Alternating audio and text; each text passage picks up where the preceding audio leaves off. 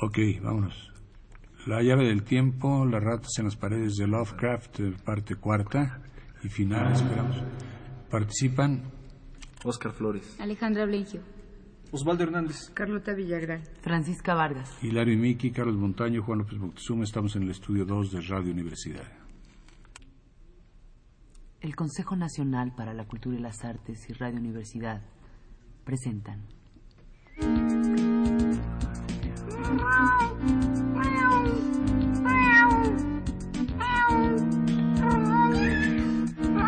La llave del tiempo.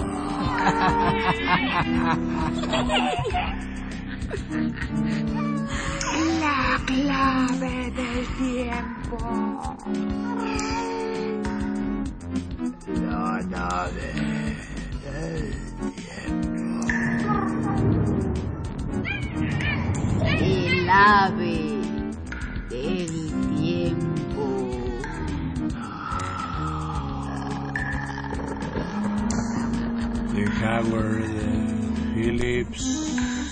Lovecraft.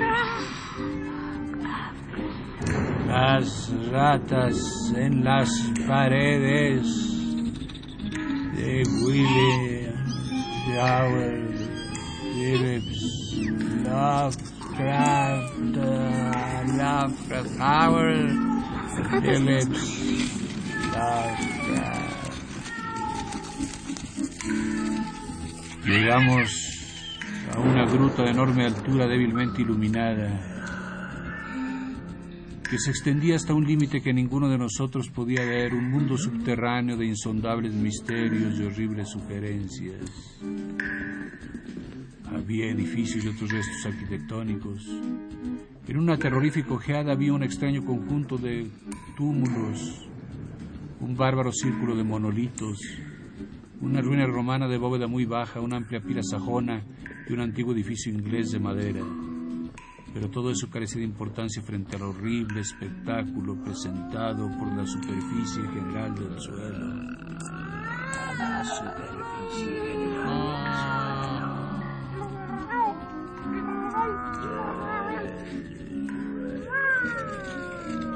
A partir de la escalera se extendían en espantosos montones innumerables huesos humanos, por lo menos tan humanos como los que había sobre la escalera se extendían como un mar espumoso, algunos rotos, pero otros total o parcialmente articulados como esqueletos. Estos últimos en invariables posturas de demoníaco frenesí, ya fuera rechazando alguna amenaza, ya haciendo otras figuras con intenciones caníbales. Cuando el doctor Trask, el antropólogo, se detuvo a clasificar las calaveras, halló una mezcla degradada que le causó verdadera estupefacción. Estaban muy por debajo del hombre de Piltdown en la escala de evolución, pero no se podía dudar de su carácter humano. Muchos de ellos pertenecían a un grado superior y solo unos pocos eran cráneos de individuos sensiblemente desarrollados. Todos los huesos estaban roídos, en su mayor parte por ratas, pero también por otros ejemplares de la escala semihumana. Mezclados con ellos se veían muchos diminutos huesos de ratas, miembros caídos del letal ejército que cerró la antigua epopeya.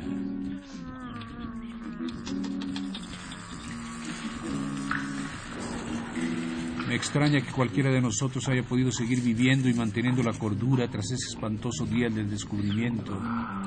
Ni Hoffman ni Huysman podían concebir una escena más horriblemente increíble, más frenéticamente repelente o más góticamente grotesca que la gruta a media luz por la que nos tambaleamos los siete, tropezando con una revelación tras otra y tratando de no pensar aún en los acontecimientos que debieron tener lugar allí mismo hacía trescientos, mil, dos mil o diez mil años.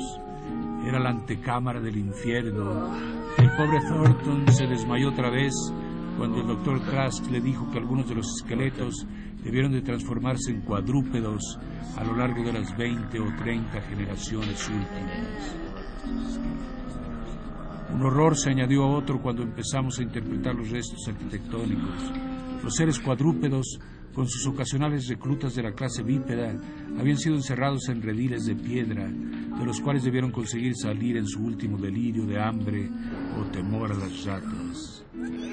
Había habido gran cantidad de ellos, evidentemente alimentados con los vegetales cuyos restos se encontraban como una especie de venenoso ensilaje en el fondo de enormes recipientes de piedra más antiguos que Roma.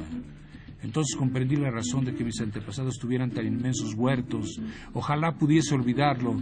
Tampoco me fue necesario preguntar la finalidad de esa multitud. Sir William, que se hallaba con su linterna sobre las ruinas romanas, tradujo en voz alta el ritual más escalofriante que he oído en mi vida.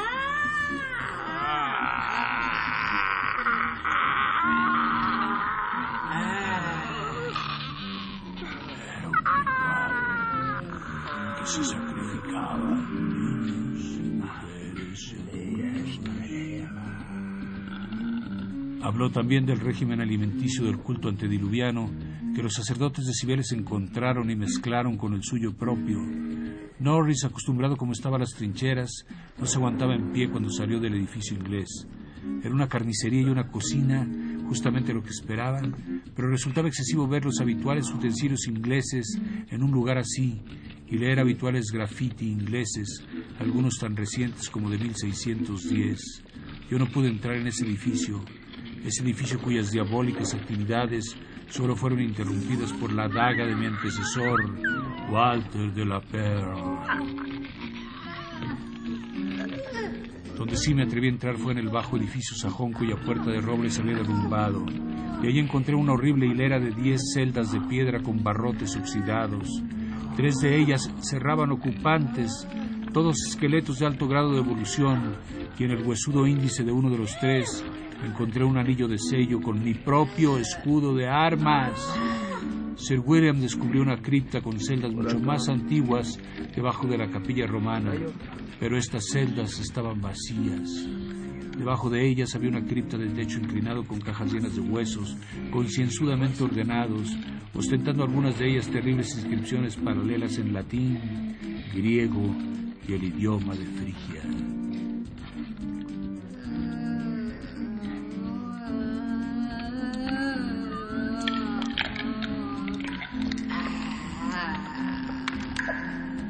Mientras tanto, el doctor Trask había abierto uno de los prehistóricos túmulos y sacado a la luz unas calaveras que eran algo más humanas que las de los gorilas y que tenían tallas ideográficas indescriptibles. En medio de todo este horror, mi gato se paseaba tranquilamente. En una ocasión lo vi monstruosamente encaramado a una montaña de huesos y me pregunté los secretos que debían ocultarse tras sus ojos amarillos. Cuando hubimos asimilado muy por encima las aterradoras revelaciones de esta zona iluminada, una zona tan espantosamente presagiada por mi repetido sueño, nos volvimos hacia las profundidades de aquella oscura cueva aparentemente interminable, donde no podía entrar ningún rayo de luz procedente del risco. Nunca sabremos qué invisibles mundos tenebrosos existían más allá de la pequeña distancia que recorrimos, pues se decidió que tales secretos no son buenos para la humanidad, pero teníamos muchas cosas en que absorbernos al alcance de la mano, ya que no habíamos avanzado demasiado cuando las linternas mostraron la horrible infinidad de hoyos donde las ratas se habían alimentado y cuya súbita falta de relleno obligó al voraz ejército de roedores a atacar primeramente la multitud de criaturas desfallecidas y después a salir del priorato en aquella histórica orgía de devastación que los campesinos nunca olvidarán.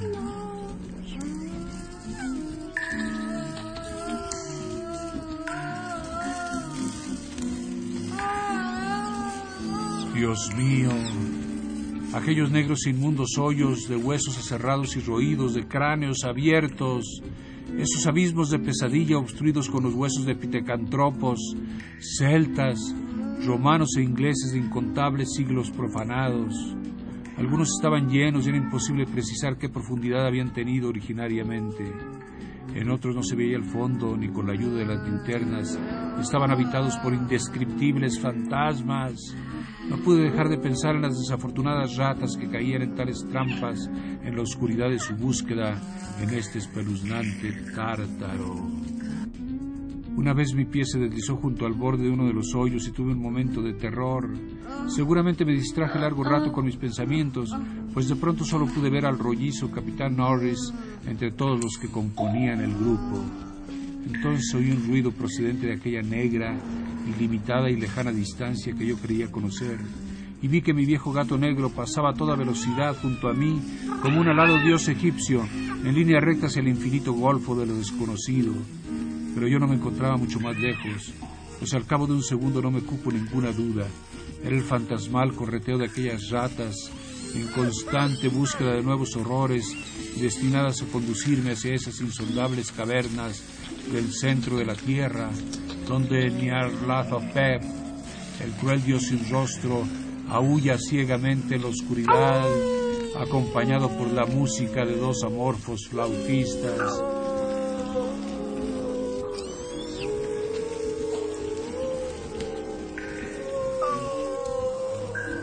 Se me apagó la linterna, pero yo seguí corriendo.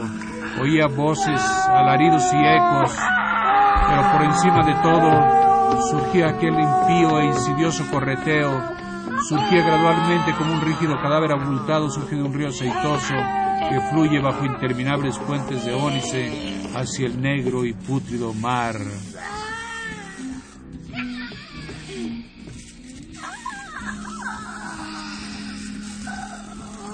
Algo chocó conmigo, algo blando y rechoncho. Debieron de ser las ratas, el viscoso, gelatinoso y voraz ejército que se alimentaba de vivos y muertos. Ah, ¿por qué no iban a comer las ratas a un de la Pearl si un de la Pearl comía objetos prohibidos? La guerra devoró a mi hijo. Malditos todos ellos. Y los yanquis devoraron Carfax con llamas y quemaron al abuelo de la por y el secreto. No,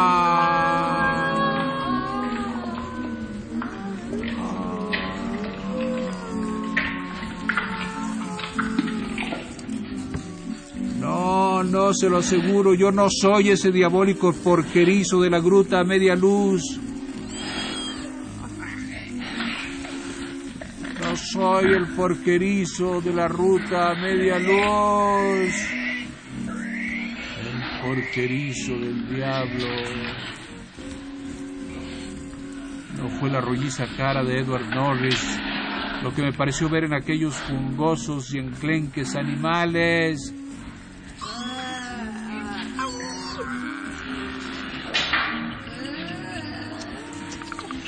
¿Quién dice que yo soy un de la Fer?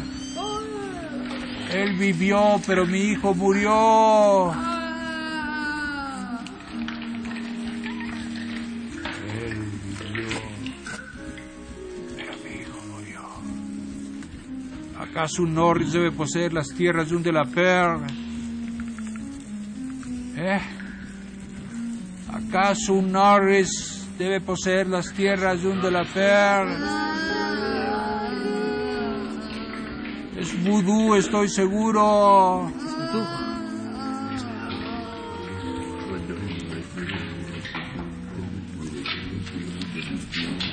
Y aquella serpiente moteada. Ah.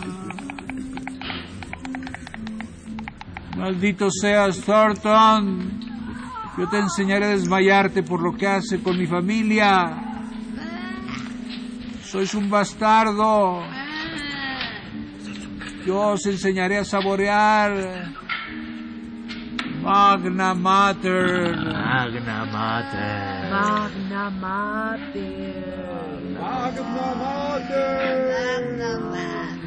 Atis. Magna Mater.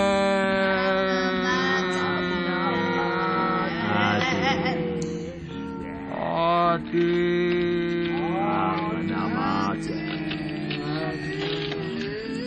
Dia dagay sado adao magna mater.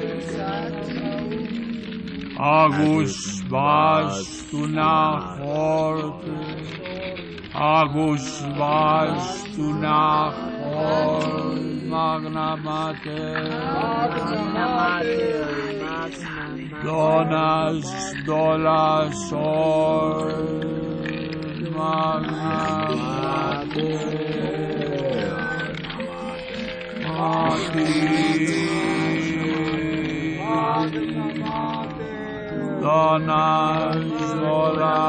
or Agus Leatza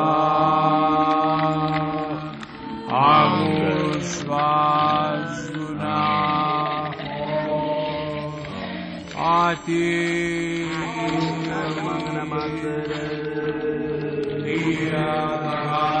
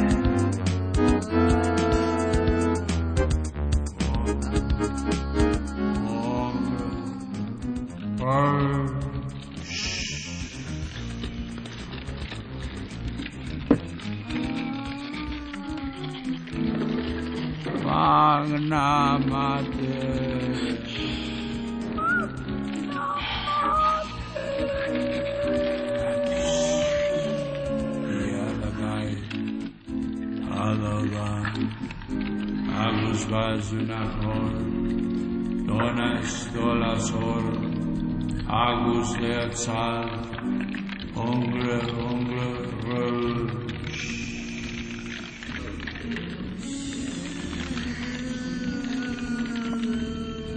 Esto es lo que me dijeron que yo había dicho cuando me encontraron en la oscuridad al cabo de tres horas. Me encontraron agazapado en la oscuridad sobre el rollizo cuerpo medio devorado del capitán Norris, por mi propio gato saltándome al cuello. Ahora han volado ex priori. Me han separado de Niggerman y me han encerrado en esta habitación con barrotes de Hanwell, en la que oigo temerosos susurros acerca de mi herencia y experiencia. Thornton está en la habitación contigua, pero me han prohibido entrar. Me han prohibido hablar con él. Además, trato de ocultar todos los hechos respectivos al priorato. Cuando hablo del pobre Norris me acusan de algo espantoso. Pero ellos deben de saber que yo no lo hice. Ellos deben de saber que fueron las ratas. Las veloces y escurridizas ratas cuyos correteos no volverán a dejarme dormir. Las diabólicas ratas que corren entre los muros acolchados de esta habitación y me atraen hacia mayores horrores de los que he concebido en mi vida. Las ratas. Usted lo mató. Las ratas que ellos nunca podrán oír. Las ratas.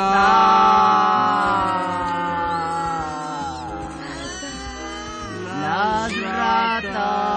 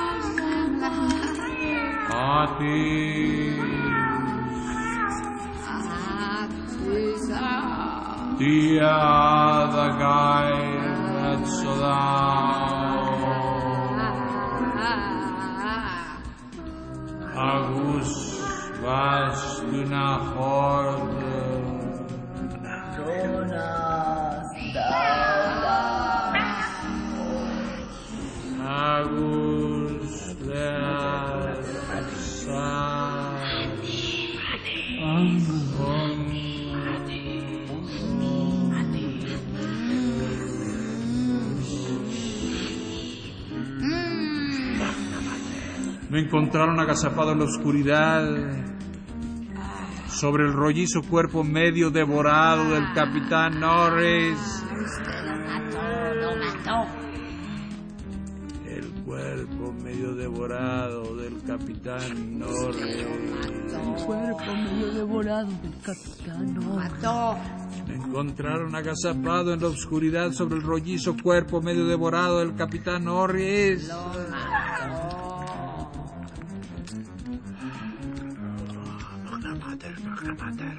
Ahora han volado a Exam Priori. Han volado. Me encontraron en la oscuridad al cabo de tres horas. Me encontraron agazapado en la oscuridad sobre el rollizo cuerpo medio devorado del capitán Norris. ¡Lo mató! Con mi propio gato saltándome al cuello.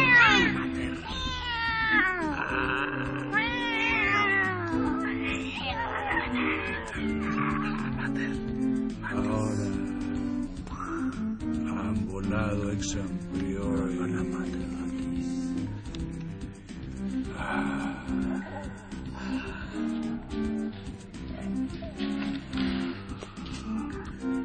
acusan de algo espantoso. Algo espantoso. Dicen que devoré al pobre Norris. Lo devoró, lo devoró.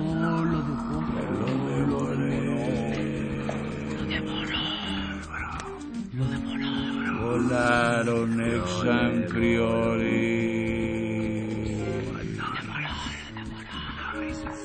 Ellos deben saber que no fui yo quien lo devoró, que fueron las ratas. Las ratas. Las veloces y escurridizas ratas cuyos correteos no volverán a dejarme dormir. Las diabólicas ratas que corren tras los muros acolchados de esta habitación. Las ratas. Y me atraen hacia mayores horrores de los que he concebido en mi vida. Las ratas. Las ratas. Las ratas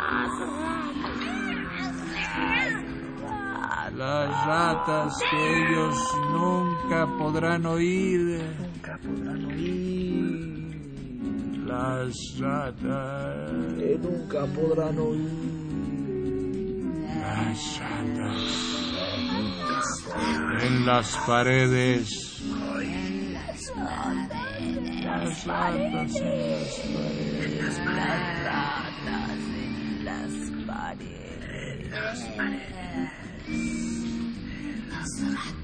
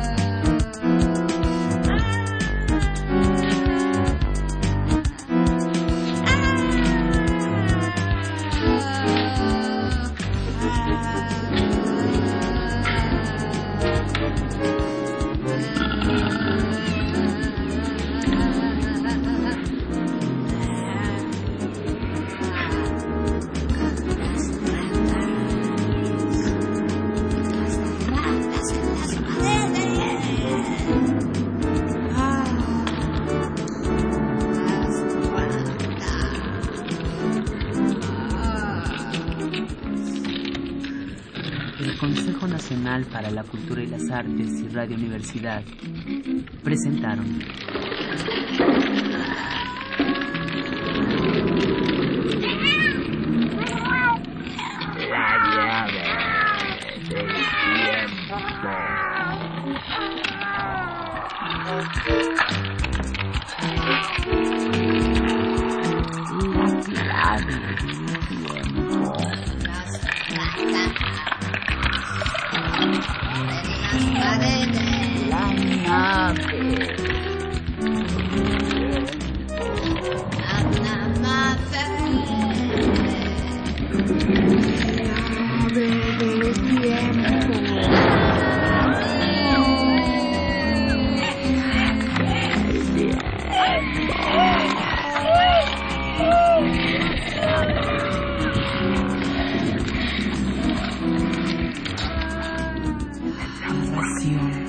producción y dirección Juan López Montezuma. Música en vivo de Hilario.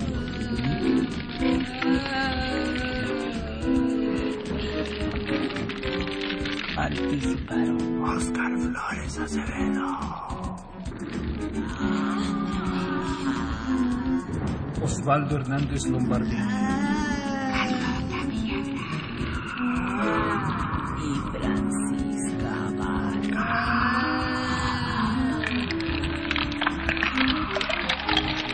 Los controles.